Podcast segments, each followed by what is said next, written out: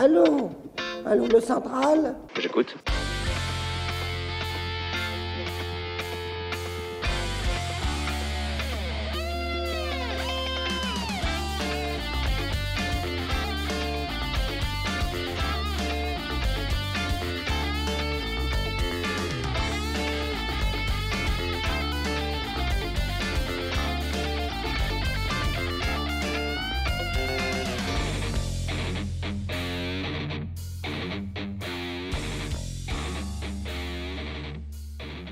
Bonjour à tous les auditeurs de RFM, bienvenue pour cette neuvième émission de la Libre Antenne, l'émission qui donne la parole aux auditeurs sympathisants et adhérents d'égalité et réconciliation.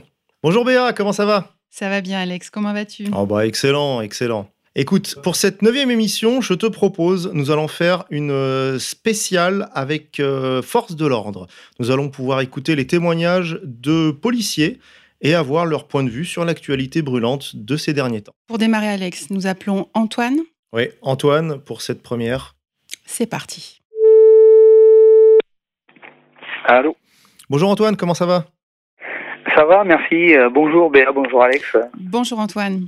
Alors Antoine, est-ce que tu peux commencer par te présenter s'il te plaît? Bah écoute, je m'appelle Antoine, j'ai 35 ans. Euh, je suis actuellement euh, ouvrier. Mais bon, je, je témoigne en tant qu'ancien policier, ancien fonctionnaire de, police, de la police nationale. Euh, voilà, j'ai fait euh, une carrière de 7 ans dans la police nationale.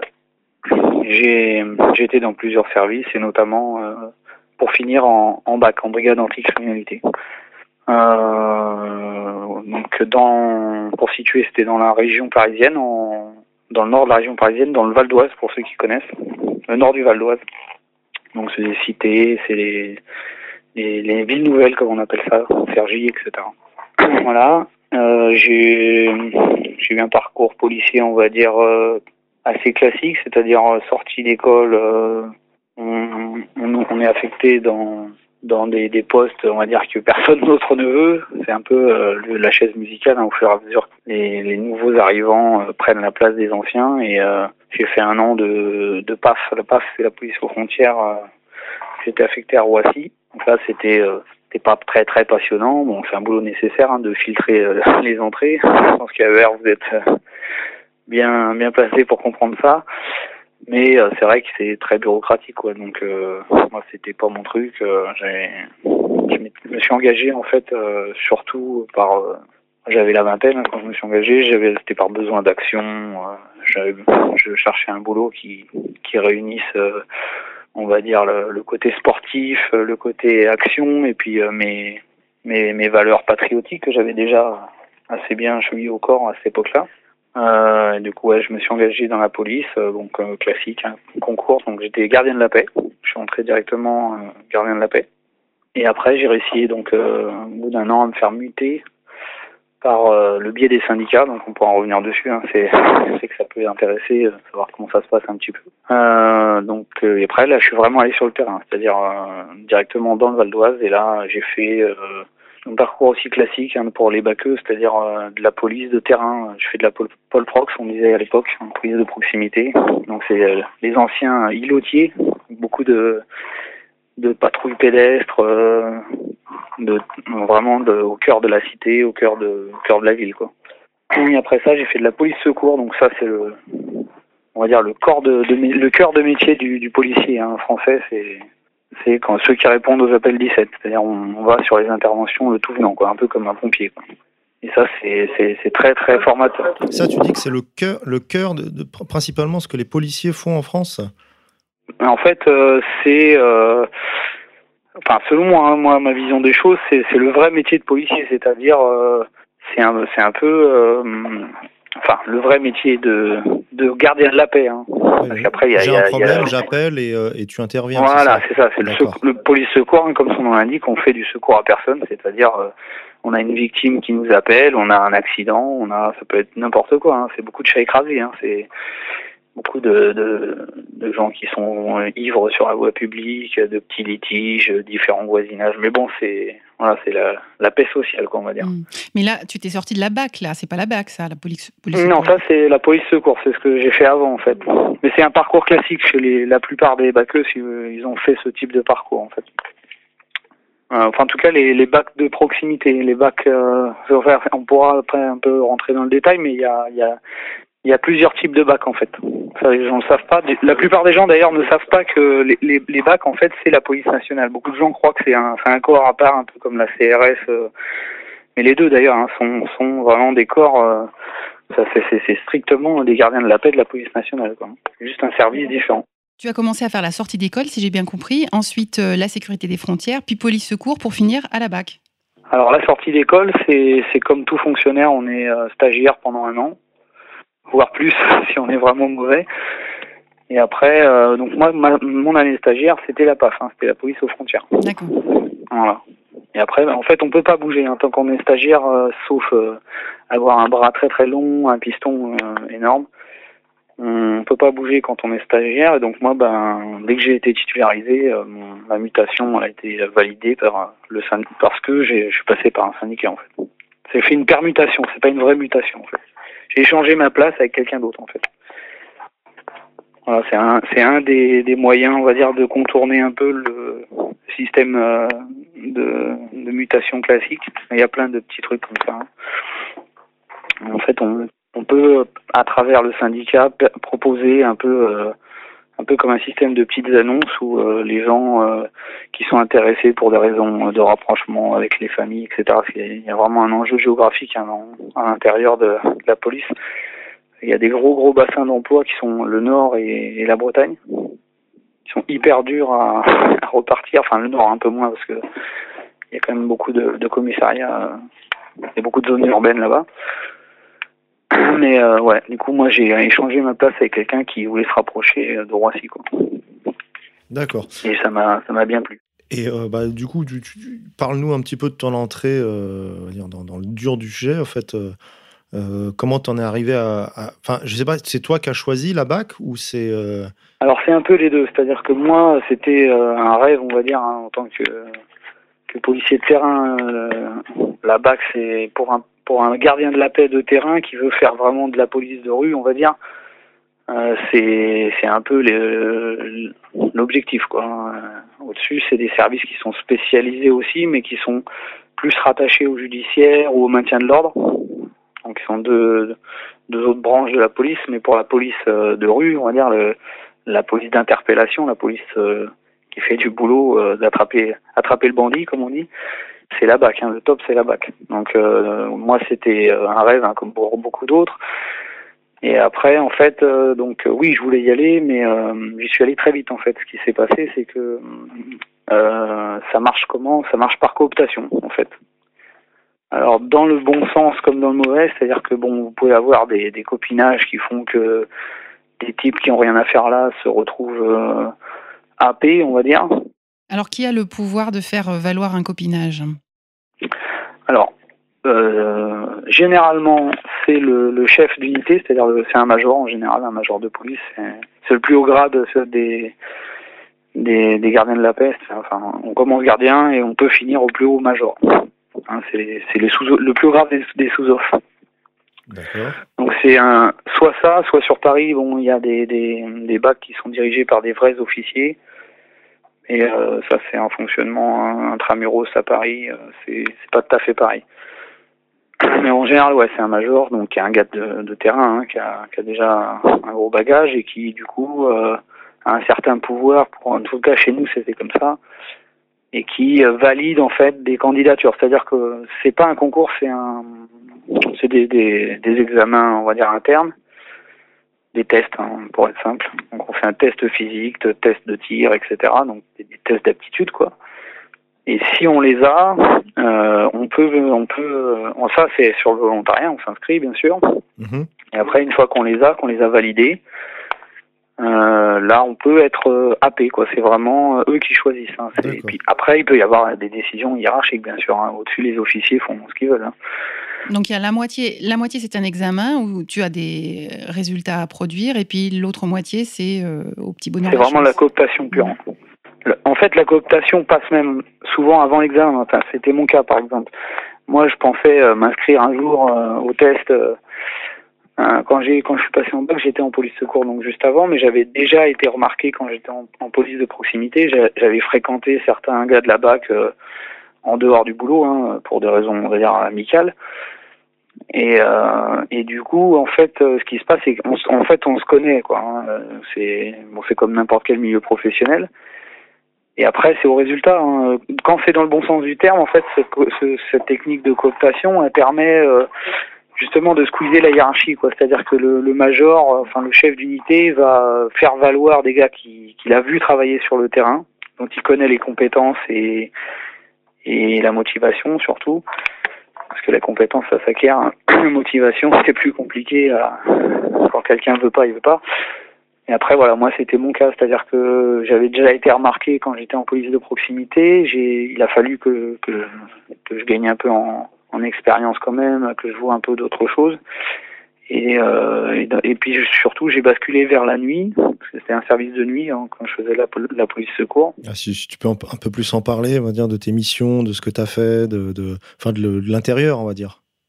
Sur la BAC ou sur la police secours? Sur, euh, on va dire sur les deux, en fait, sur euh, bah, la police au, secours, quotidien, ce que tu as vu et, euh, et ce que tu Alors la police secours, il y aurait de quoi écrire vraiment des romans sociaux, hein, c'est-à-dire que c'est, on est au contact de la matière humaine là. C'est c'est euh, la, la, femme battue, euh, du, du, du, du, conflit de voisinage qui dégénère, euh, des scènes de violence ordinaires, mais ça va être aussi euh, des, petits, des petits accidents. Enfin, c'est c'est vraiment le, le, tout venant, quoi. C'est un peu, c'est un peu les éboueurs de la société. Ouais, tout à fait. Donc ça, il y aurait de quoi vraiment en parler des heures. Hein. J'ai des anecdotes à l'appel.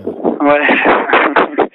il y a de quoi faire des, des anecdotes à l'appel. Bon, moi, c'était court, hein, j'ai fait ça deux ans, mais ceux qui font ça une quinzaine d'années euh, peuvent pas tout raconter. Hein, et donc voilà, la BAC après, ben, ce qui se passe, c'est que euh, donc en fait, c'est un peu au résultat. Quand ça, quand c'est une cooptation qui est faite dans le bon sens, euh, en fait, il, il vous repère euh, en fonction de vos résultats en termes d'interpellation. C'est-à-dire, euh, faut savoir un truc, le boulot de policier, c'est vraiment plein de missions différentes, mais euh, moi, dans la dans la phase en, avant, j'étais faisais partie ceux de l'équipe parce qu'en Pôle Prox c'était des petites équipes qui faisaient le plus d'interpellations tout simplement. C'était bon pas forcément que la, la quantité mais aussi euh, la, la, qualité, c'est-à-dire qu'est-ce qu'on interpelle, hein, parce que c'est toujours pareil. Et donc je faisais euh, je faisais ouais je faisais pas mal d'interpellations. C'est de la de la délinquance de voie publique. Hein. La BAC c'est c'est pas contrairement à ce que le nom indique. On fait on n'attrape pas vraiment de criminels en fait. C'est c'est c'est de la délinquance de vraiment de rue quoi. C'est euh, du vol de voiture, euh, de du des petits braquages, des, du flagrant. Du flag exactement. exactement, c'est ça. C'est du saut dessus comme on dit. C'est-à-dire euh, vous avez un, un délit qui est en train de se commettre ou qui vient de se commettre vous faites pas d'enquête quoi. La, la BAC c'est. Tu cours après lui et tu l'attrapes, c'est ça. Exactement, c'est le basique quoi. C'est mais c'est ce qui est le, le, le, plus intéressant hein, quand on est vraiment un jeune flic euh, motivé pour faire euh, pour avoir une utilité hein, sociale. Hein. Moi c'était mon but. Hein. C'était à la, la, toute base, c'est à la fois avoir un métier passionnant où il y a de l'action, où ça bouge, où je peux faire du sport régulièrement et puis euh, être utile en arrêtant ceux qui nuisent aux autres quoi, hein, tout simplement. Et euh, là-dessus, j'ai été satisfait. Quoi. Après, il faut être dans une bonne équipe. Moi, c'était mon cas. Il y a des bacs où, euh, malheureusement, comme je disais, la cooptation fait que les mecs euh, soit s'endorment sur leur laurier, soit sont carrément des pleu-pleu qui ont trouvé une planque pour être en civil, pour faire un peu ce qu'ils veulent, parce que bon, quand on porte pas la tenue, c'est quand même beaucoup plus des contracts. Mais c'est pas la majorité, hein. honnêtement il y a, il y a beaucoup à critiquer sur certains collègues, mais euh, la majorité des mecs sont quand même travailleurs, quoi. Hein. C'est, c'est les, entre guillemets les meilleurs des, des flics de base, quoi. Mais pas dans le côté enquêteur, dans le côté vraiment euh, interpellateur, quoi. Est-ce que pour nos auditeurs, tu peux parler des différentes missions de la BAC? Donc il y a le flagrant délit par rapport à la délinquance. Est-ce qu'il y a d'autres choses? Alors voilà, c'est la principale, donc on en a parlé. Et la, la deuxième mission, euh, pour moi, qui me paraît primordiale, c'est le renfort, on va dire. Donc, ce sont des unités qui sont entraînées euh, relativement hein, vis-à-vis euh, par rapport au niveau police. Hein, c'est pas non plus euh, extraordinaire par rapport à ce qui peut se faire sur certaines zones unités spécialisées, hein, mais, c'est quand même un bon niveau, on va dire, sportif, technique. Ce sont des collègues qui sont en général assez, comment dirais-je, sportifs, et puis il y a un certain courage physique, quoi. Il faut vraiment y aller, quoi.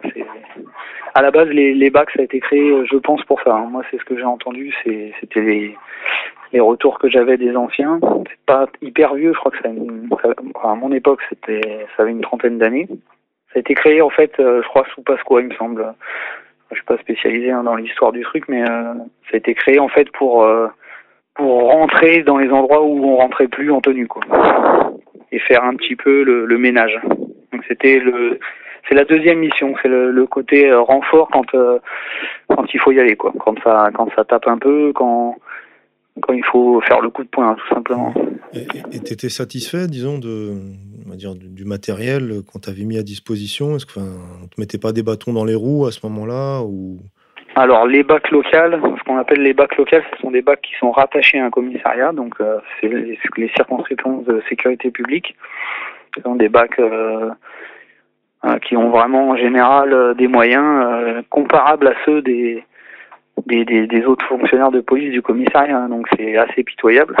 enfin moi à mon époque c'était assez pitoyable. On a l'arme de service hein, qui était quand même correcte. Après on a un gilet pare-balles personnel. Ça c'est un truc euh, bon qui, qui est aussi sujet à litige parce que euh, ils ont des dates de péremption et en général ben sont pas renouvelés. euh, ils sont assez euh, inconfortables. On les mettait pas, nous, hein, clairement. Les voitures à plus de 200 000 km Les voitures pourries quand il y en avait. C'est-à-dire que moi, j'ai en tant que justement bac où on doit interpeller des voleurs de voitures, quand on est à pied, c'est un peu compliqué. Mais je me suis vu patrouiller à pied la nuit. Euh, voilà, sur une circonscription qui est la deuxième plus grande circonscription de France, euh, là, où je travaillais, euh, 180 000 habitants euh, officiels, donc on, on va dire 200 000 si on compte les clandestins, etc. Et nomades, parce qu'on on était une circo avec énormément de nomades. Et du coup, ouais, des moyens. On était deux équipages par nuit, et le moins qu'on ait tourné, voire un, quand vraiment c'est la catastrophe au niveau des arrêts maladie, tout ça, le moins qu'on ait tourné avec deux équipages, c'est deux fois deux bonhommes, quoi. Donc ça fait quatre gars pour euh, sept communes euh, qui sont qui représentent en superficie plus que, que Paris intramuros. Il y a un Donc, petit problème couvrir. d'effectifs quand même. Ça fait un Voilà, et au niveau, faible, ouais. au niveau matériel, c'est des voitures classiques. Alors, euh, voitures banalisées, bien sûr, hein, mais euh, voitures de monsieur tout le monde, hein, la 307, 308, 406 à l'époque. Donc, quand vous devez poursuivre euh, des Audi A5 euh, volés ou euh, trafiqués ou des, des Mégane RS, c'est des grands classiques. Hein. Les, les gitans à notre époque, c'était ça, c'était les Mégane RS. Et du coup, ouais, c'est, bah, vous les voyez passer, quoi. Mais euh, voilà, les moyens en bac local, c'est très très, c'est réduit. C'est mieux quand même que le, le policier de base parce qu'on avait euh, les fameux flashballs, on avait euh, des équipements de maintien de l'ordre quand ça chauffait dans les cités. Euh, bon, chose que les, PS, les polices secours avaient, aussi, mais en moins bonne quantité, en moins bon état, etc. Euh, voilà, donc on avait un peu mieux que, que le tout venant, mais ça restait des moyens limités, quoi. Ce que tu appelles le, le flashball, c'est le fameux truc qu'on critique là, le, Le LBD. Ouais, le LBD. Alors moi, je suis, moi, je suis parti de la, j'ai, j'ai démissionné au, juste euh, après avoir eu la formation. Donc ce, ce LBD, euh, je le connais techniquement, j'ai eu la formation, euh, mais je m'en suis jamais servi sur le terrain. On l'avait pas reçu nous en fait. On avait reçu le taser, le taser, le fameux taser qui a pas fait autant de bruit, mais bon, il y aurait des choses à dire aussi, mais euh, T'es là pour Ouais, ça. Voilà. Et du coup, en fait, euh, le, LBD, moi, je connais, je connais ses caractéristiques euh, techniques, etc. J'ai fait, du tir avec euh, en stand. Et par contre, je m'en suis jamais servi sur, sur, le, sur le terrain. Par contre, j'ai utilisé l'ancien flashball. En fait, il y a eu plusieurs générations. hein. Il y avait le premier dont les canons étaient, euh, bon, pour les gens qui connaissent un peu, les, chasseurs et compagnie, ils verront de quoi je parle, les canons euh, juxtaposés ou superposés. C'est-à-dire que euh, c'est une forme de, de, de mise en place, on va dire, des, des canons. Il y, en a, il y a deux canons sur les anciens flashballs. Donc, euh, vous pouvez mettre deux cartouches et tirer les deux d'affilée. Donc ça, c'est la différence avec le nouveau. Le nouveau, il tire une seule cartouche, enfin une seule munition, pardon. Et euh, par contre, euh, c'était un can c'était deux canons courts avec euh, le même type de munition, par contre. Hein, mais sauf que c'était pas des ogives, c'était des balles un peu comparables à une balle de squash, hein, si vous voulez vous faire une idée. La précision n'a rien à voir en fait. C'est surtout sur ça qu'il faut insister, à mon avis. Le flashball ancienne génération faisait beaucoup de bruit, autant hein, de bruit. C'est une munition de calibre 12, donc c'est c'est un bruit de fusil de chasse, hein, clairement. C'est- surtout ça. Quand, tu dis calibre 12, je pense au truc, euh, la grosse chevrotine qui fait BAM Voilà, c'est exactement ça. C'est le même le même type de de charge. Et en fait, ça fait une belle flamme, hein, l'ancien flashball, mais au-delà de au-delà de 15 mètres, euh, il y a vraiment même même entre 7 et 15 l'ancien flashball, la distance d'usage c'était 7 mètres à peu près. Donc c'est euh, ça correspond pile poil à, ce qu'on à ce qu'on prévoit quand dans le cadre d'emploi de la police nationale pour la légitime défense. Parce que vous êtes à une distance euh, qui nécessite euh, une riposte, et dans ces cas-là, euh, vous tirez, euh, tirez, vous visez pas en fait. Hein, c'est du tir de riposte, c'est du tir tactique. À la limite, pas trop avec le, le flashball, c'est pas très précis. L'ancien, hein, je parlais. Et euh, donc celui-là, il permet euh, en gros de, de faire reculer des assaillants, euh, de d'immobiliser un gars qui est vraiment euh, virulent. euh, Tu, tu vises pas, c'est de la riposte pour de la légitime défense? en fait, on, on, voilà, on vise pas. Enfin, si on vise, mais c'est une manière de viser qu'on on appelle ça. euh, c'est du tir instinctif en fait, c'est-à-dire que vous vous mettez à la hanche, vous le visez, mais vous le, vous prenez pas trop le, vous prenez pas le temps de, de bien aligner les organes de visée. Vous visez le le- l'endroit indiqué, c'est toujours la même chose. Hein, c'est c'est le tronc quoi. hein. Faut pas faut pas aller dans les parties euh, qui sont fragiles, on va dire. Et donc vous visez la- le tronc, l'abdomen, et puis euh, vous faites feu assez rapidement quoi. Mais c'est c'était pas très précis. Hein. Fallait au- au-delà de 15 mètres, fallait ça fait plus euh, ça faisait plus une, forte impression qu'au- qu'autre chose. En plus les gars de cité, euh, les les Lascars, euh, bon, ils connaissaient bien le truc. euh, ils avaient autant de métiers que nous, on va dire. Donc euh, quand ils voulaient vraiment euh, faire le coup de poing, ils mettaient euh, trois doudounes ou un carton. en fait, l'effet balistique n'a rien à voir. Le nouveau, donc on va commencer à parler, en, rentrer dans le, nouveau. Le nouveau, c'est donc le calibre 12 toujours. Enfin, c'est un calibre 40. Nous, on l'appelait comme ça, le calibre 40. Mais la munition, c'est du calibre 12. Donc, et c'est une ogive, donc c'est plus une forme de balle. C'est plus une forme de balle de sport. C'est une forme de balle comme une vraie balle de de- d'arme. Donc, je sais pas si, je pense que les, les auditeurs ont été, été voir sur internet à quoi ça ressemble. Ça ressemble à une ogive, donc. Et l'effet balistique n'a rien à voir. Vous avez vraiment euh, un effet cinétique, un effet de, de force de frappe et de force d'arrêt qui, qui est beaucoup beaucoup plus important. Et l'autre point, c'est la c'est la précision. Là, ça, on- moi, j'ai été scotché hein, quand j'ai fait mes. On avait l'habitude justement avec nos vieux coucous de faire mouche une fois sur trois, une fois sur quatre, avec euh, un gars qui bouge pas trop. Et euh, et là, euh, enfin, il y a une visée euh, réticulaire, donc c'est un petit écran euh, sur lequel on, vient pointer. Il y a un point rouge en fait, c'est une technologie militaire. Et avec ça, un enfant entre 15 et 30 mètres, il est sûr de, faire mouche là où il vise. hein. C'est-à-dire, on n'est pas dans le je touche la personne, on est le je touche la personne là sur la partie du corps que je vise, quoi. Donc on en vient justement euh, à l'interrogation euh, du moment, quoi. hein. Tout à fait. C'est-à-dire que pour moi, euh, moi c'est c'est ce qui m'a le plus euh, marqué justement en tant qu'ancien euh, policier et gilet jaune, parce que je suis gilet jaune. Euh, c'est au tout début, j'ai vu grossir très très rapidement le nombre des blessés, des, des, des retours de blessés avec des, des blessures à la tête et notamment dans les, au niveau des yeux. Euh, on vise la tête, euh, c'est déjà assez interdit. Hein, on est hors de la doctrine d'emploi. Donc euh, on va dire, allez, avec beaucoup de, guillemets que un ou deux auraient pu être accidentels. Hein, on peut toujours dire qu'on a mal visé, la personne bougeait, enfin bon voilà. Moi j'y crois déjà pas tellement parce que je vous dis je l'ai essayé cette arme et euh, même un tireur moyen comme moi j'étais pas un très très bon tireur moi. Euh, vous faites mouche euh, très très euh, très très facilement à, à une distance euh, vraiment d'engagement euh, au-delà de ce qui se fait en manif. Hein. En, manif quand les gars ils font feu, ils font feu à 15 mètres maximum. Donc ça c'est on est vraiment dans la zone limite quoi au niveau Donc, des ce que, tu blessures. euh. ce que tu dis, c'est qu'il peut pas y avoir autant de hasard et autant de tirs. euh, Moi, quand j'ai vu que ça déposait, dépassait les 15 personnes éborgnées, j'ai, parce que dans les manifs, il y a des petits jeunes, là, des, des, des, des organisations euh, non gouvernementales là, qui, qui distribuaient les tracts avec les, les, les, les noms des gens qui s'étaient fait shooter. J'ai vu que ça dépassait les 15 personnes éborgnées. Voilà, moi j'ai fait un, tout de suite un rapprochement. Je me suis dit c'est pas possible, c'est pas possible qu'il y ait, qu'il y qu'il y ait autant de, de blessures à la tête sans qu'il y ait une volonté derrière, quoi.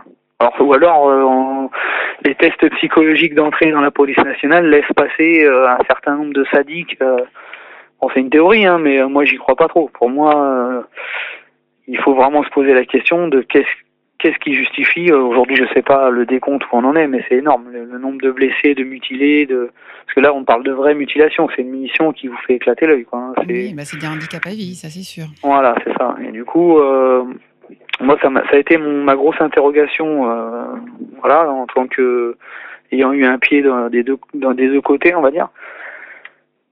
J'ai, je me suis vraiment posé cette question, quoi. Et puis après, bon, j'ai pas, j'ai pas de réponse, hein, j'ai pas essayé de creuser le truc, j'ai pas essayé de contacter euh, mes, anciens collègues, tout ça, parce que bon, je veux pas, euh, je veux pas me mettre euh, le moral à zéro, etc. Mais je pense qu'il y aurait des choses à faire de ce côté-là, parce que voilà, si des gens qui sont encore en poste euh, ont envie de parler là-dessus, mais euh, moi je sais que, en, en tout cas, il y a pour moi deux unités principalement qui ont été, qui ont été, on va dire, euh, utilisées pour faire de la répression lors des manifestations. Ce sont les BAC et parce que je les ai vus, hein, moi été dans les manifs euh, dans le Sud-Ouest. Et euh, ce sont les bacs en zone urbaine et les CRS. Là, en, parlant juste de l'usage du LBD au niveau de la tête. hein. Parce que après, les, gendarmes, à mon avis, utilisent autant. hein. Moi, là où je, là où je, me, je manifestais le plus, enfin, là où j'ai fait le plus d'actions sur les ronds-points, etc., c'est les zones gendarmerie. Et les gars se sont pas privés hein, de, au niveau de la répression, mais euh, c'était, il n'y a pas eu, je pense, euh, moi, euh, dans les gilets jaunes de mon entourage euh, province, parce que je suis en province, je suis en campagne, il n'y a pas eu de, de gars qui sont qui sont revenus sans les yeux, quoi. Euh, et tous les gars de chez nous qui se sont fait euh, abîmer, c'était en ville. Donc je pense que il y a, y a différentes tactiques en fait. C'est- là où je veux en venir. Euh, Il y a vraiment euh, dans les zones euh, police, euh, les bacs, moi je les ai vus, ben le fameux pompier là, je sais pas si vous en avez entendu parler, qui s'est fait allumer euh, par derrière. Il y a des vidéos hein, qui tournent sur, qui sont vraiment très parlantes. Moi je suis arrivé cinq minutes derrière, et là c'est c'est injustifiable quoi. C'est on est vraiment en dehors du cadre euh, complet que ce soit légitime défense ou maintien de l'ordre, parce qu'il faut, bien comprendre qu'il y a une, différence entre les deux. Euh, Peut-être en parler un peu vite fait. Le, maintien de l'ordre, on est euh, en dehors de- du cadre de la légitime défense. On n'a pas besoin pour faire feu ou pour faire un usage de la force en général du cadre de la légitime défense, c'est sur ordre. Et c'est uniquement d'ailleurs sur ordre, c'est-à-dire que même si vous subissez euh, un délit, c'est-à-dire vous faites caillasser, vous faites euh, cracher dessus, enfin tout ce qu'on voudra, euh, ben, on attend l'ordre. quoi. C'est ce qui c'est ce qui explique les décalages parfois assez euh, incompréhensibles, on va dire pour pour le- les gens lambda. Entre la réaction, ben, vous voyez les casseurs en train de déglinguer euh, une vitrine, brûler des bagnoles et les flics qui ne font rien. qui attendent sagement et on se demande pourquoi ils. C'est pas forcément parce qu'ils veulent euh, alimenter le truc. Bon, ça peut être aussi une théorie. En tout cas, c'est pas c'est pas un choix des, des personnes sur place. Et euh, même le, le plus haut gradé qui est sur place, il attend un ordre en fait. C'est-à-dire, il attend un ordre préfectoral. C'est le préfet qui décide, bah, qui dit, bah, on y va, on y va pas quoi. Donc ça, c'est vraiment le cadre du maintien de l'ordre.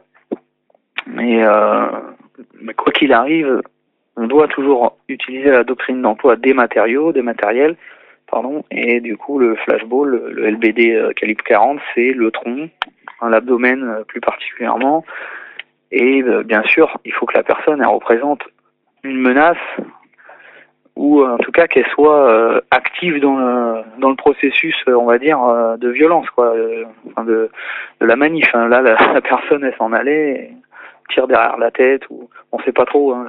Il y a toujours l'enquête sur le fait est-ce que c'est la grenade, est-ce que c'est le, LBD, mais en fait, le, principe est le même, donc ça, ça, ça change pas la casualité, on va dire, euh, qui, pose problème dans ce cas-là et dans à mon avis, de nombreux autres cas. hein. Là, j'étais plus ou moins témoin, j'ai vu les vidéos, c'était parlant.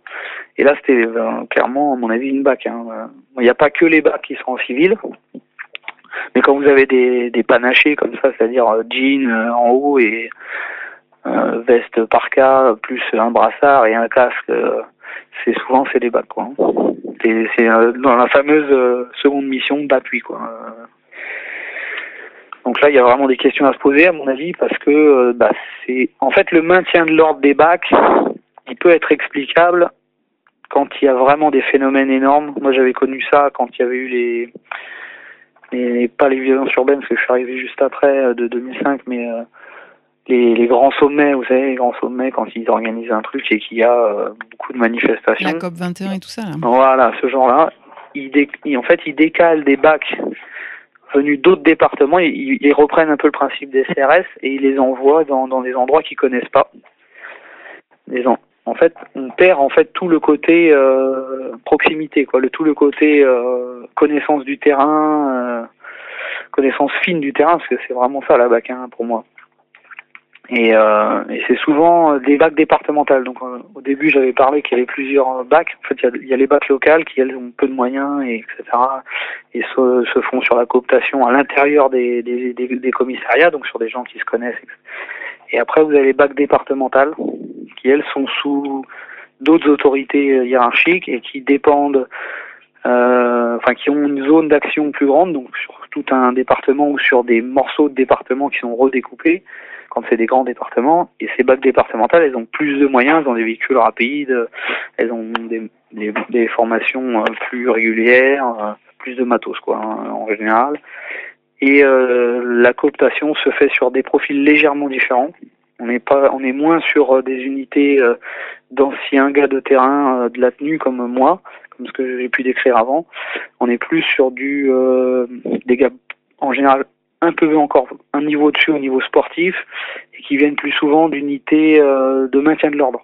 Donc, mais des unités de maintien de l'ordre, euh, pas forcément CRS, parce que le maintien de l'ordre à l'intérieur des sécurités publiques, il y a des petites unités de maintien de l'ordre. Ça, ça, on en parle, on a pas trop parlé là, dans les médias, mais euh, des fois, ce qu'on confond avec le- les CRS, ce sont des unités de maintien de l'ordre locales qui ont, euh, qui ressemblent beaucoup, parce que c'est les mêmes, enfin, sensiblement les mêmes tenues et les mêmes euh, matériels ce sont des gens qui sont formés pour faire du maintien d'ordre au niveau local.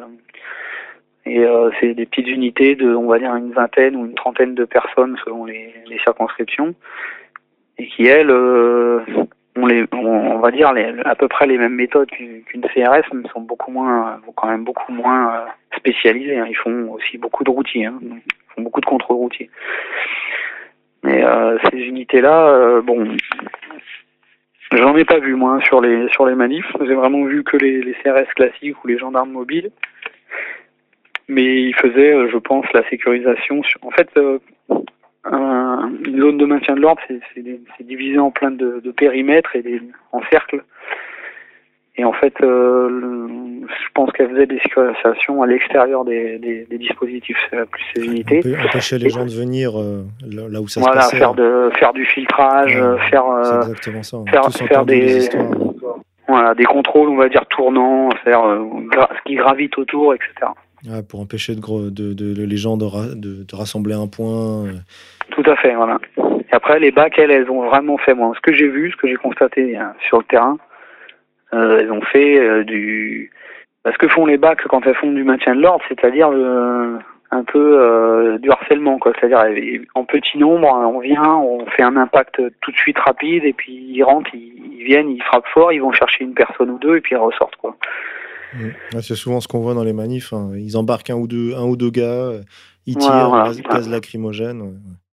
Après, la- la- vraiment la question de- qui se pose, c'est euh, est-ce que c'est, enfin mon avis, moi, ce, mon avis personnel, c'est que euh, déjà ils sont surutilisés et, euh, et du coup il doit y avoir vraiment un épuisement parce qu'ils doivent quand même assurer à côté les missions qui sont les, leurs vraies missions. Il doit y avoir aussi un effet de défouloir, hein, faut pas se leurrer parce que enfin, ce qu'il faut comprendre, c'est que la hiérarchie policière a ces dernières années plutôt tendance euh, à étouffer euh, le côté cow-boy des bacs, etc. C'est-à-dire le côté euh, violence nécessaire. Enfin, moi, c'est c'est une des raisons qui m'a fait un peu lâcher le truc. À cause de ta hiérarchie? Ouais, à cause de la hiérarchie, mais euh, surtout c'est un système en fait. C'est-à-dire que vous aviez une police un peu à l'ancienne où il y avait une espèce de, justification, enfin pas de justification, mais de, on ferme les yeux sur euh, les fois où il faut que, il fallait vraiment que il y ait un usage de la force, même s'il n'était pas euh, strictement encadré par la loi, euh, qui était nécessaire hein, quand il faut avoir une réponse virile, on va dire. C'était à une époque couvert, ça a été même créé, je vous dis, hein, enfin c'est moi, c'est tous les retours que j'ai eu des anciens, ça a été créé comme ça, quoi. C'est-à-dire quand justement euh, la tenue, euh, les bleus n'arrivent plus à gérer le truc et que c'est bon, pas un manque de compétences, c'est vraiment une histoire de représentation aussi, c'est-à-dire que les bacs elles sont euh, célèbres pour ça hein, dans les moi je viens d'une cité en plus donc je veux dire j'ai vu un peu les, les, les, les deux faces de la pièce c'est l'impact psychologique aussi c'est un, un, re- un, re- un relationnel différent avec les avec les, les personnes euh, Et tu veux dire que ça, ça s'est arrêté Ce côté, euh, on, on ferme un peu les, les yeux quand il faut, ça n'a plus été possible, c'est ce que tu dis? De moins en moins et c'était surtout euh, de plus en plus hypocrite c'est-à-dire que en face on vous dit euh, la hiérarchie vous dit oui oui euh, allez-y on vous soutient il faut du résultat hein, c'est toujours il y a la politique du chiffre hein, ça, a été amplement euh, médiatisé. La politique du chiffre ça, vaut aussi pour les bacs hein, c'est-à-dire qu'en fait nous on a fait quasiment un- une grève du zèle quand dans mon service quand j'étais en bac à cause de ça, c'est-à-dire qu'on nous demandait d'augmenter le nombre d'interpellations, nombre de MAD, hein, on appelle ça, c'est mise à disposition de, de l'officier, de l'officier de police judiciaire, pour faire grimper les, les statistiques euh, de pas de la délinquance, mais les statistiques justement de traitement de des, des, des- des faits criminels, des faits délinquants. Et en fait, c'est artificiel parce que au lieu de faire euh, un voleur de voiture ou un braqueur, bah, vous faites euh, 15 petits mecs euh, qui ont une boulette de shit sur eux, quoi. Donc Pour on, les vous demande de. Voilà, on vous demande de faire du quantitatif au lieu de faire du qualitatif.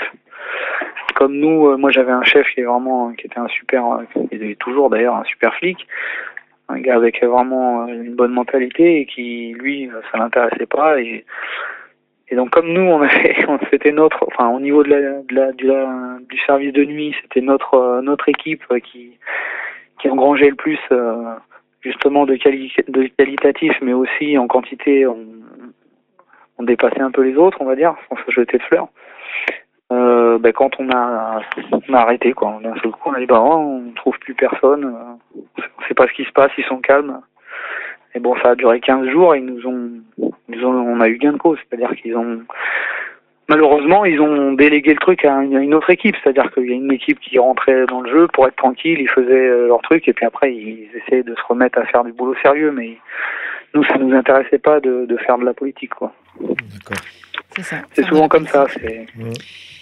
Merci infiniment, Bah, Antoine, ouais, Merci à toi, Antoine. Merci beaucoup pour ton témoignage.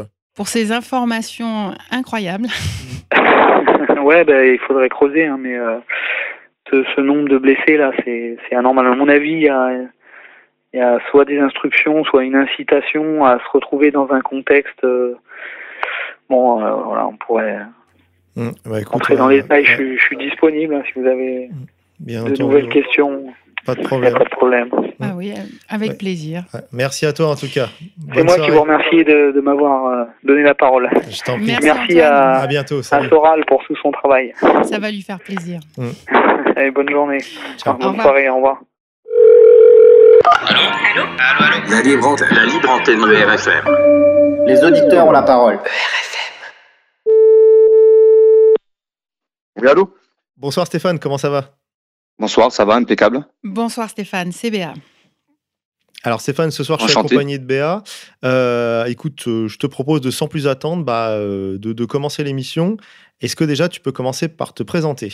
Allez, il n'y a pas de souci. Bon, mais écoutez, bon, bonjour, je m'appelle Stéphane, j'ai la quarantaine, marié, deux enfants. Je suis issu d'une famille de, de la classe moyenne, d'une mère bretonne et d'un père catalan, qui ont toujours essayé de, de m'inculquer certaines valeurs, euh, notamment à travers le, le prisme de la religion catholique. J'ai grandi dans un village typique du sud de la France et je suis très attaché à mon département et donc par ricochet à mon, mon pays. Euh, Qu'est-ce que je pourrais dire Je me définirais donc comme euh, patriote, identitaire et par la force des choses depuis une dizaine d'années comme dissident. C'est-à-dire que je ne me reconnais pas dans le, le système et la, société actuelle. Euh, concernant mon parcours professionnel, mon père, euh, ayant été fonctionnaire de police et souhaitant servir les gens, la France, le métier de police m'a toujours plus ou moins attiré. Mais le, le vrai déclic que j'ai eu, en fait, c'est un ami qui me l'a donné quand il a fait son service militaire dans, dans la police. J'ai donc tout naturellement passé le concours et ça fait maintenant une vingtaine d'années que je suis dans la police euh, nationale et quasiment toute ma carrière sur le, le terrain, la voie publique. C'est un détail qui a son importance à mes yeux. Euh, par contre, ouais, je tiens à vous dire que je risque parfois de vous paraître imprécis dans mon déroulé de carrière, mais c'est pour des, pour des raisons d'anonymat. On comprend tout à fait. D'accord, donc euh, je vais commencer par le commencement. Sortie d'école, j'ai été muté comme une grande partie de mes collègues en région parisienne, là où personne ne veut aller. Hein. Et là, ça a été le, le premier choc. Bah, Si j'ai bien Venant de province. Tu, fais, euh, tu, fais une es- tu fais un an de, de qu'on appelle ça en t'es stagiaire? D'école de police, ouais. Non, un, an, d'é- police. un an d'école de police et après on a affecté pendant un an en tant que stagiaire. ouais. Ouais, c'est ça. D'accord. Voilà. Donc venant de province, euh, je m'imaginais pas la banlieue comme ça. Quoi. Entre le stress, le béton, la population et le climat, ça a été assez dur. Mais euh, étant sportif, je pratique un art martial et sport de combat depuis 30 ans. J'ai rapidement intégré un service d'intervention où on faisait 80% d'anticriminalité et, et 20% de maintien de l'ordre. On faisait très souvent du sport, on allait sur tous les points chauds du département et ça pendant presque 10 ans. Quoi. Ce qui m'a permis d'avoir une vision assez globale du niveau de, délinquance sur ce département. D'ailleurs, si les gens savaient, il y a de quoi s'arracher les cheveux. Quoi. Il ne se passait pas une semaine sans qu'il y ait des vols, des agressions, des cambriolages, des, chasses de véhicules euh, et parfois des émeutes suite à une interpellation, même des, des embuscades. Quoi. Beaucoup ne se rendent pas compte, euh, mais en France, on est dans une guerre de basse, basse intensité. Quoi. Euh, j'ai ensuite passé des examens pour monter en grade et du coup, j'ai été affecté dans une unité qui effectue des, des patrouilles dans les transports en commun sur toute l'île de France. Dans ce service, on devient une machine à contrôler les personnes. hein. On effectue des, des dizaines, des dizaines de contrôles tous les jours. Et le gros des interpellations, c'était essentiellement des, des ports d'armes, de l'ILS, c'est-à-dire des stupéfiants, et des, des fiches de recherche. Quoi. Là, tu, tu faisais du D'ailleurs, petit aparté. Oui, voilà, c'est ça, tout à fait. D'ailleurs, petit aparté, quand je vois sur les plateaux télé des pseudo-experts parler de sécurité, ça me fait doucement rire. On les voit jamais sur le terrain, quoi. Enfin, moi, du moins, je les ai jamais vus, quoi. Ensuite, euh, ne m'étant jamais euh, fait à la région parisienne et souhaitant une vie saine pour mes enfants qui venaient naître, j'ai demandé une mutation dans, dans le sud de la France, que j'ai obtenue avec, euh, avec beaucoup de difficultés. Et euh, mon retour au pays a été une- un second choc au niveau professionnel. J'ai eu la chance car j'ai intégré une petite unité spécialisée, mais j'ai découvert la police de province. C'est-à-dire de gros, de gros dysfonctionnements hiérarchiques, euh, quasi absence dans tous les sens du terme, un manque cruel de, de moyens matériels. Pour vous donner un exemple qui n'est pas anecdotique, euh, anecdotique, il faut pleurer pour avoir une bombe lacrymogène. Quoi. Je vous parle même pas de certains véhicules qui sont des, des cercueils ambulants. Quoi. Des locaux vétustes, euh, même les gardes à vue nous disent qu'ils préfèrent aller en prison que de rester en garde à vue. Mais le, le plus important, je pense que c'est le, manque criant d'effectifs qui crée des tensions entre, le, entre collègues car ils sont mangés à toutes les sauces pour, par les servitudes. Et ça, tu as, vu, les manifestations. Tu, tu as vu une différence entre Paris et la province. Il n'y avait pas le C'est ça, même tout à problème fait. à Paris. Tout à fait. Mais il Mhm. commence à y avoir des problèmes à Paris de- d'effectifs également. hein. Et euh, oui, donc de- dans ce commissariat, on a beaucoup de servitudes comme les manifestations, renfort tribunal, garde hôpital, garde synagogue, alors qu'on n'est pas une police communautaire, hein, plus toutes les missions de, de police secours classiques. Quoi. On a tellement de tâches indues sur notre commune que c'est la, c'est la police municipale qui fait une, une, une part conséquente des mises à disposition. C'est un peu le monde à l'envers, hein, d'ailleurs. Quand vous savez que parfois la salle de commandement, Excuse-moi, c'est quoi que tu appelles des mises à disposition? Bah, c'est des interpellations en fait, les interpellations, les, présenta- les présentations à l'officier de police judiciaire. hein. Quand vous savez que parfois la, salle de commandement n'a qu'une seule patrouille euh, de disponible pour une ville de plus de 150, à- habi- cinq- 150 000 habitants, c'est inquiétant quoi. Il suffit qu'il y ait un accident de voie publique et vous avez plus d'effectifs pour assurer la sécurité des gens, hormis un véhicule bas quoi.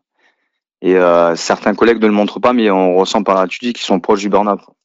Et oui, c'est quand même une profession. Il y a beaucoup de, de suicides, euh, de burn-out. hein, C'est Tout à fait au même titre que les agriculteurs quoi, parce qu'on est conf- confronté au mot de la société en fait. hein. Hmm. Et ça, tu l'as ressenti auprès de tes collègues, etc. Tu as ressenti Ouais, ce climat ouais, ouais. de fatigue extrême?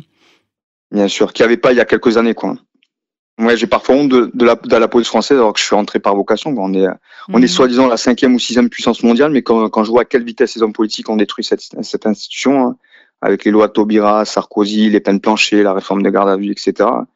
Pour moi, ils jouent clairement au pompier pyromane. Ils détruisent le, ils détruisent le service public, laissent volontairement prospérer la délinquance et la drogue, car c'est un marché en fait. hein. Et en plus des gens qui se droguent, c'est des gens qui réfléchissent pas, qui se révolteront jamais. Le trafic de stupes, ça fait vivre des familles entières. quoi. Mais bon, je pense que vous le savez. Du coup, les politiques, ils achètent un peu la, la paix sociale dans les cités. quoi. Pour exemple, nous, sur, euh, sur notre commune, on a un point de deal qui rapporte 10 000 euros par jour. Quoi. Je sais pas si, si vous voyez, ça fait 300 000 euros par an.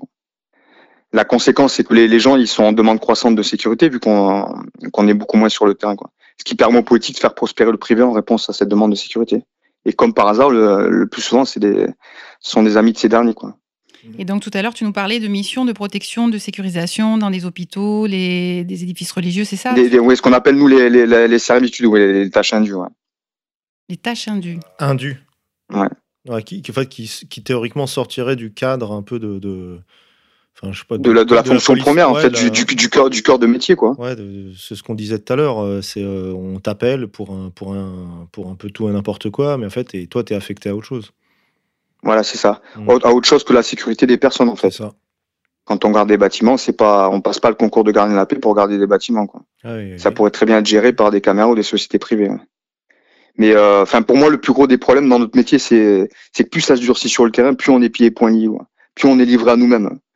On nous envoie au casse-pied dans les, les cités pour faire du chiffre. Ça permet entre autres au patron de en fin d'année de toucher sa petite prime, hein, qui peut aller jusqu'à 25 000 euros à ma connaissance. Mais si ça tourne au vinaigre, tout le monde ouvre le parapluie. hein. Il n'y a plus personne. hein. Que ce soit les OPJ, la hiérarchie, une partie de la magistrature, dont certains sont anti-police.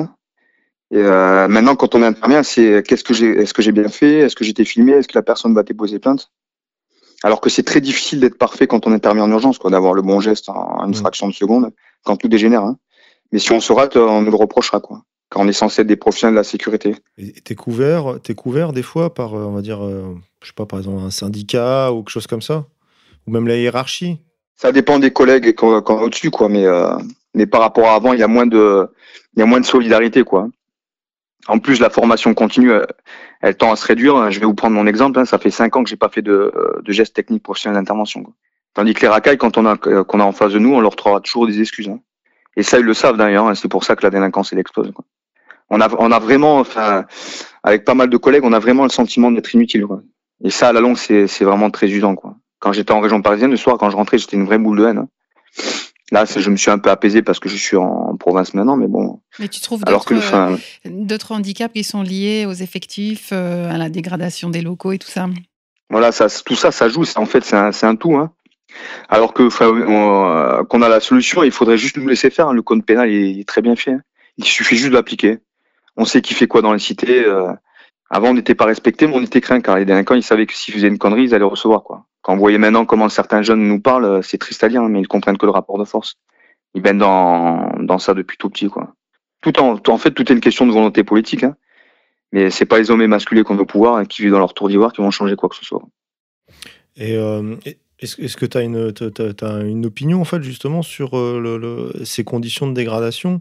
Enfin, pour, selon toi, c'est parce que les budgets sont resserrés ou c'est parce que c'est il y a une vraie volonté de, de laisser dépérir les situations Non, moi je pense qu'il y a une, volonté politique. Hein. Après il y a un abandon. Enfin la, plupart des collègues baissent les bras. Hein. C'est euh, c'est vraiment un ressenti euh, général quoi.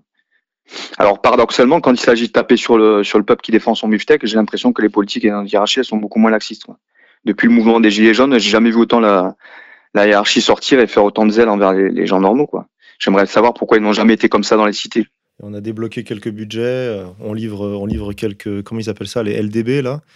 À Ouais. 5 Ouais, les lanceurs de balles de défense. Ouais. Ouais, ouais, ouais. Il y a LBD 40. 1200 euh, hop commandés sous, sous, sous trois semaines de mémoire. euh, euh, c'est incroyable. Et, et, euh, du- toi, tu as, une position là-dessus? Alors sur le ouais sur le mouvement des gilets jaunes, la difficulté c'est que ça comment vous expliquer De nous euh, ça, de de- l'intérieur. ouais ça fait nous ça fait euh, la difficulté enfin on travaille six jours sur 7 depuis les gilets jaunes quoi avec les décalages, les rappels, les heures sup et les collègues commencent vraiment à fatiguer quoi. En ce qui me concerne, je suis très souvent tiraillé entre le- les instructions de la hiérarchie qui n'hésitera pas à nous sanctionner si on si on suit pas les directives et le combat des gilets jaunes qui, a- qui à mon sens, il est noble, quoi. D'ailleurs, on leur dit hein, quand que nous on paye les factures et les impôts comme eux, hein, mais qu'on a des familles à nourrir et que si on si on peut être emmerdé, on doit suivre un minimum les instructions, quoi. Donc moi, ce que j'ai fait, j'ai une petite anecdote. Ce que j'ai fait pendant plusieurs semaines sur un sur un rond-point stratégique, qui est la porte d'entrée à un marché qui, est- qui est le poumon économique du département, c'est que quand la hiérarchie elle était absente, euh, on laissait les gilets jaunes faire leur, leur barrage et on leur disait que dès que les officiers arrivent pour aviser la préfecture de la situation, qui elle-même avise Paris, on leur demandait de lever le blocage, quoi, jusqu'au départ de l'officier. C'était euh, c'était un peu notre petit moment d'un comment dire d'insoumission, quoi. C'est ça. Merci camarade. La connivence avec les gilets Ouais, jaunes. ouais, c'est ça. Dès que la hiérarchie a le dos tourné. Mm. Ouais, alors ça m'a valu, euh, enfin, de, de par ma position, je me suis accroché deux fois avec mes officiers, quoi. Une fois sur l'interpellation d'un d'un gilet jaune de 70 ans. Hein, je ça, ça se passera de commentaires. Et une autre fois, on m'a dit texto, si ça vous dérange d'exécuter les ordres, ben, vous n'avez qu'à quitter la police, quoi. Ce à quoi j'ai répondu que les gens payent des impôts, donc je suis au service du peuple. Je suis pas au service d'un patron ou d'un gouvernement, moi. Qu'est-ce que je pourrais dire d'autre, ouais, pour euh, pour allier les collègues à la cause des jaunes Je leur dis souvent que pour l'instant, c'est la, la classe populaire basse qui est sur les ronds-points, mais que si- qu'il faut faire preuve d'empathie, parce que dans 10 ans, si les prix continuent à augmenter, si on se bat pas, ben, c'est c'est vous les collègues qui serez sur les ronds-points. Comme je dis souvent aux Gilets jaunes, c'est que le gouvernement il est en train d'opposer le peuple contre le peuple, quoi, les gens contre la police, pour détourner la colère et, nous faire oublier qu'ils sont grandement responsables de la situation. Je pense même qu'ils laissent volontairement la situation se dégrader pour que le sac chaos s'installe dura- durablement et, après nous dire c'est le bordel, on va remettre de l'ordre en nous pendant des lois liberticides, en censurant Internet euh, et nous créer un État policier. À mon avis, ils profiteront du chaos pour justifier un contrôle grandissant sur les gens. Mais le, le, le pire, c'est que, que des moutons, ils seront, sont prêts à l'accepter pour un retour au calme ou plus de, de sécurité. Quoi. Et, et- et toi, du coup, la plupart de tes collègues, genre, disons, est-ce qu'ils, euh, je peux pas dire qu'ils soutiennent le mouvement des Gilets jaunes, mais ils en sont solidaires. Et euh, au sein de la hiérarchie, dire, euh, ce que, ce que toi t'appellerais ta hiérarchie, est-ce qu'il Ouais. est-ce que, euh, disons, tu vois des contre-ordres ou des, des choses qui pourraient te révolter, au fait? Bah, il y a eu pas mal de choses qui, qui, euh, enfin, qui m'ont révolté. Le problème, c'est que la, la hiérarchie, euh, déjà, elle est très particulière dans le commissariat où je suis. Et puis, euh, ils sont un peu déconnectés du terrain. Ils font, à mon avis, ils font un peu, man- ils manquent d'empathie et vu qu'ils ont un certain salaire, ils comprennent pas en fait les problématiques de- des gens, des gens de base entre guillemets quoi. Mhm. C'est pour ça, enfin, je profite souvent du, du mouvement des gilets jaunes pour réveiller les consciences à mon petit niveau quoi. Je leur explique euh, que Macron, c'est qu'un pantin qui a été mis en place quoi. Comment un gars qui a été banquier, qui, qui, qui, connu, qui était connu nulle part il y a sept ans, ministre d'économie sous Hollande, il a donc un bilan catastrophique. Hein. Je sais pas si vous êtes d'accord avec moi. Il a contribué à la ruine de la France. Comment il a pu créer un mouvement politique et surtout trouver le financement quand on sait qu'une campagne présidentielle ça coûte des, des, des millions quoi.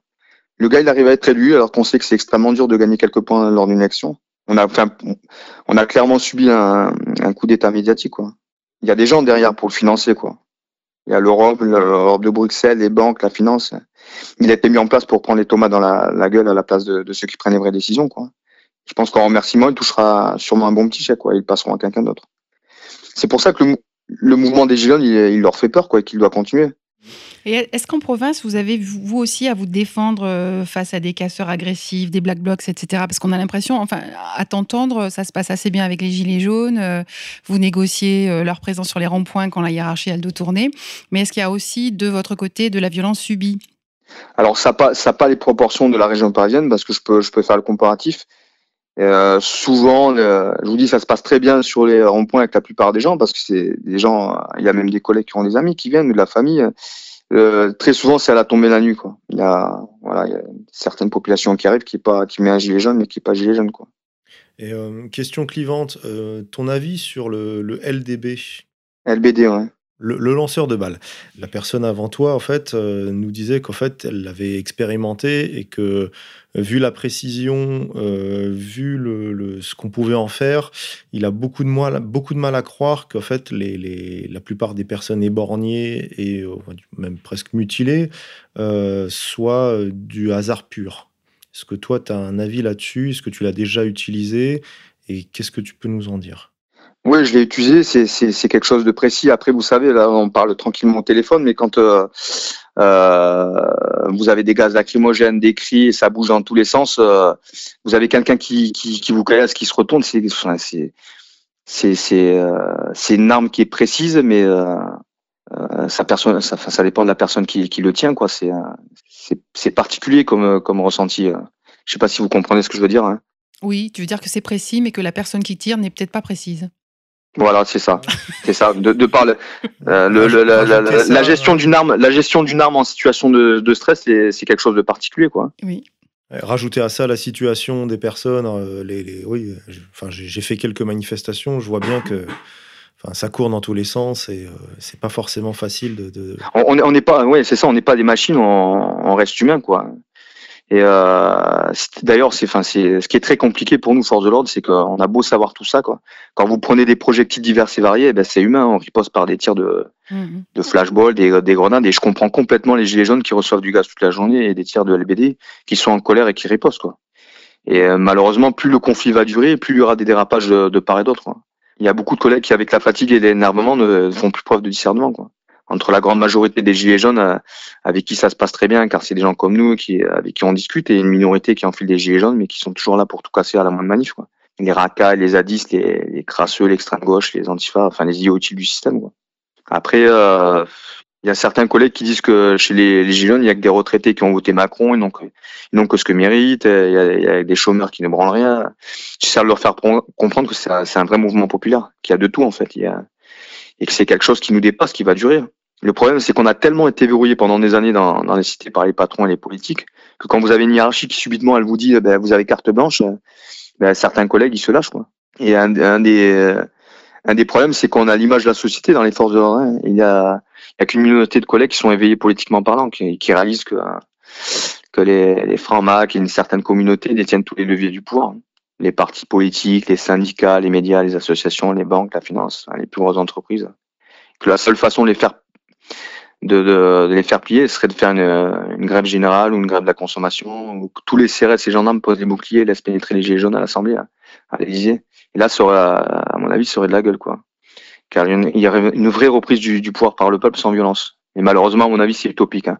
Je vois plus des collègues se mettre en maladie, c'est plus dans le domaine du, du réalisable.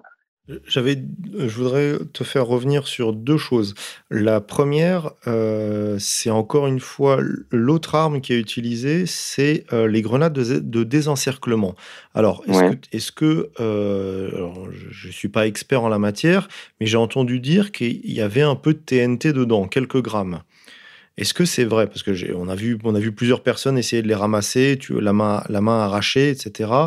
Et en, regardant un petit peu, j'ai lu qu'il y avait effectivement quelques grammes de TNT. Et la deuxième, je voulais te faire réagir sur euh, le syndicat. Alors de mémoire, c'est le syndicat Alliance qui, chapeaute un petit peu le, on va dire, enfin qui est, majoritaire chez vous. Et euh, je voulais avoir ton avis sur, euh, sur eux, en fait. Ouais. Bah, concernant les, grenades, la TNT, je pourrais pas dire parce que je je suis pas un spécialiste. Bon, après, c'est une arme qui avant c'était une sensibilisation. Maintenant, euh, il, il, couple à une, une habilitation. Et euh, mais bon, après, c'est soumis à la légitime défense. Hein, c'est voilà quoi. C'est toujours pareil. Vous avez des collègues qui, qui ont l'habitude de gérer le stress, qui feront preuve de sang-froid et qui les balanceront à un moment où ils sentent vraiment qu'ils sont en difficulté. Et puis il peut y avoir certains collègues qui, qui sous le coup de la, la panique, ben, ils peuvent balancer parce qu'ils se sentent menacés, mais alors qu'ils ne le seront pas forcément quoi. Ouais, parce que c'est les fameuses histoires où les mecs le, le, les lancent en cloche au lieu de les lancer au pied, en fait. Ouais. Euh, bah, ouais, concernant les syndicats, enfin, moi, moi, pour moi, que ce soit Alliance ou les autres, ils sont, ils sont tous verrouillés. Quoi. Quand vous avez un gouvernement de droite, c'est Alliance qui bouffe dans la gamelle, et quand vous avez un gouvernement de gauche, c'est Unité GP. Euh. D'ailleurs, c'est pour ça qu'on a perdu énormément d'acquis hein, au niveau professionnel. Hein. Et quand la colère monte dans nos rangs, l'administration, euh, par derrière, elle dit aux syndicats, vous organisez une petite manifestation pour canaliser la colère et après vous faites sagement rentrer les troupes à la maison. En code portée, on vous donnera deux, trois mutations, deux, trois avancements. Malheureusement, c'est comme ça que ça marche. Le délai, par contre, le, le, délégué de service qui est au contact des collègues, il cherche souvent à les défendre, car il connaît, il connaît leurs problèmes. Mais dès que vous êtes à un niveau régional, national, certains s'en foutent des collègues c'est des bis par devant, des coups de couteau par derrière, des histoires de clans. Ils sont plus dans la politique que dans la défense des fonctionnaires. Quoi. Ils, ils vivent pas les problèmes. Certains, ils sont dans les syndicats depuis des années des années. Ils font tous les syndicats. Quoi. Et si par miracle, il y a un syndicaliste qui devient un peu trop vindicatif, euh, qui critique le fonctionnement du syndicat, il est vite mis à l'écart. Hein. Ouais, comment on peut dire, une sorte de plafond de verre, en fait, même, euh, même au sein des, des syndicats de police. Ouais. Et, et toi, du coup, alors, euh, bon, j'ai compris ton positionnement.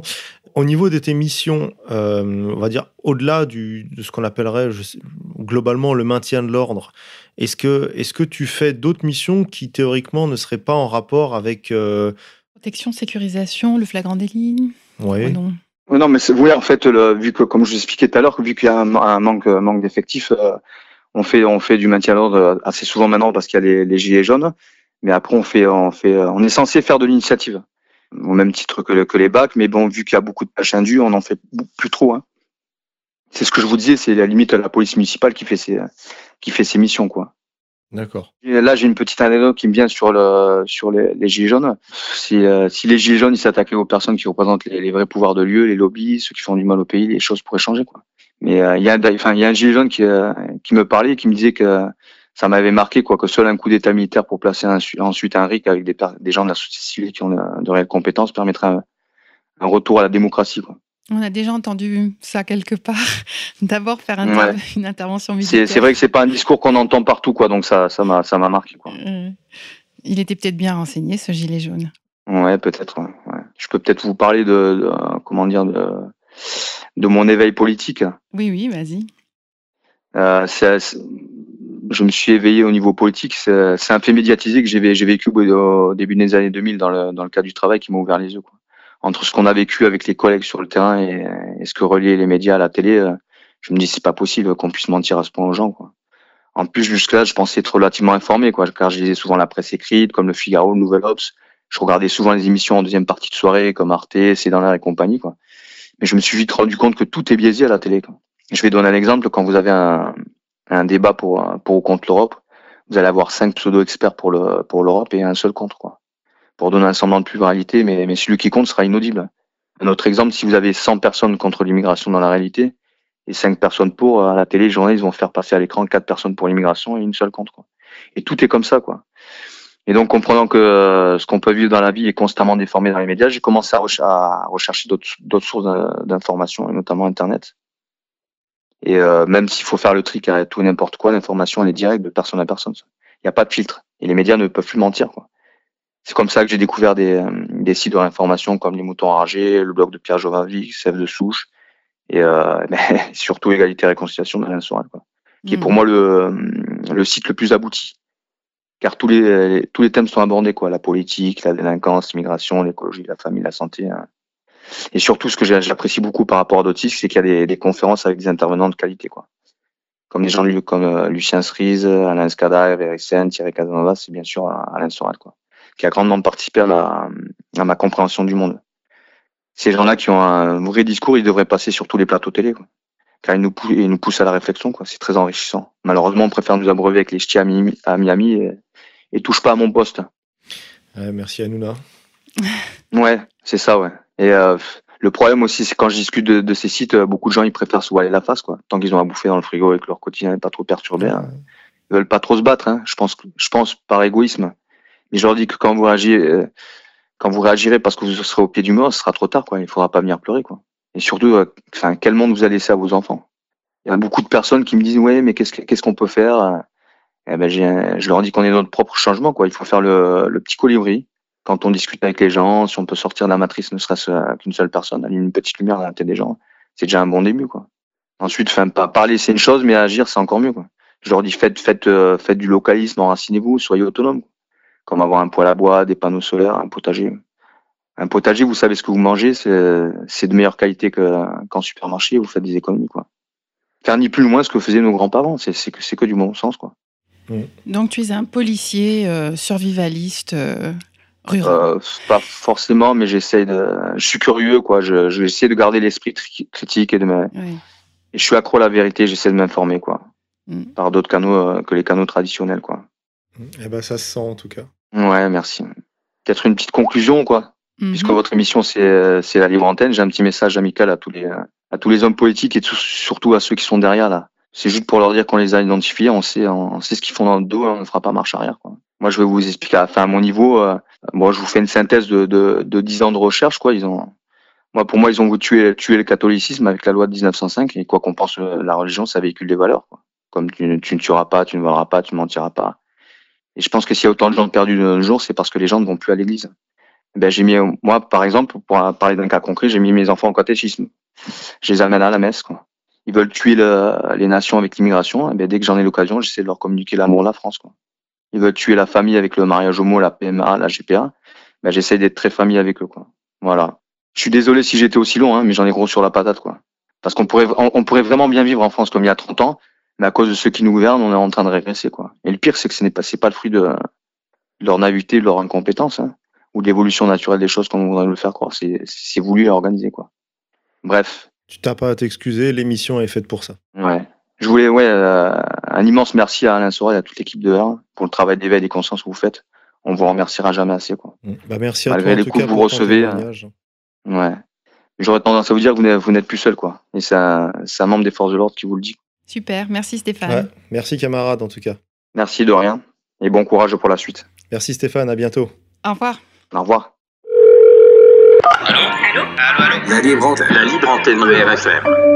Les auditeurs ont la parole. RFM. Chers auditeurs et sympathisants, toute l'équipe de la Libre Antenne est à votre écoute pour recueillir vos témoignages et expériences, vos points de vue non conformistes ou vos connaissances particulières sur un sujet peu médiatisé. N'hésitez pas à nous contacter à libreantenne en petit en attaché at erfm.fr. Oui, tout à fait. Et euh, bien sûr, nous répondons à tous vos mails. Nous sommes là pour vous, comme vous pourriez également être là pour nous. Pour soutenir le travail d'Alain Soral, de la rédaction d'égalité et réconciliation et des militants, vous avez aussi la possibilité d'effectuer un virement permanent. Chers auditeurs, n'oubliez pas le nerf de la guerre. RFM. C'était la fin de cette neuvième émission de la Libre Antenne. Alex, bonne soirée. Bonne soirée Béa et surtout merci à nos deux invités d'avoir pris le temps de témoigner sur la libre antenne. Je vous rappelle que vous pouvez également nous contacter via notre adresse mail. N'hésitez pas, on répond à tous vos mails. Béa, à bientôt. À bientôt Alex. Ciao ciao.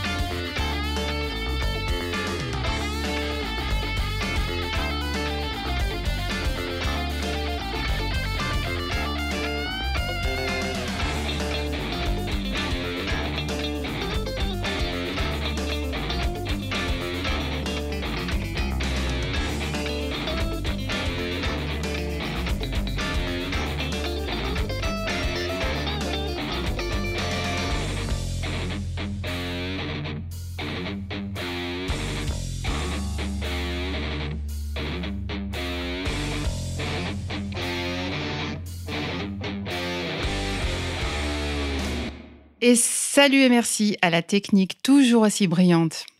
Qui fait un super boulot et qu'on n'entend jamais. Merci à toi.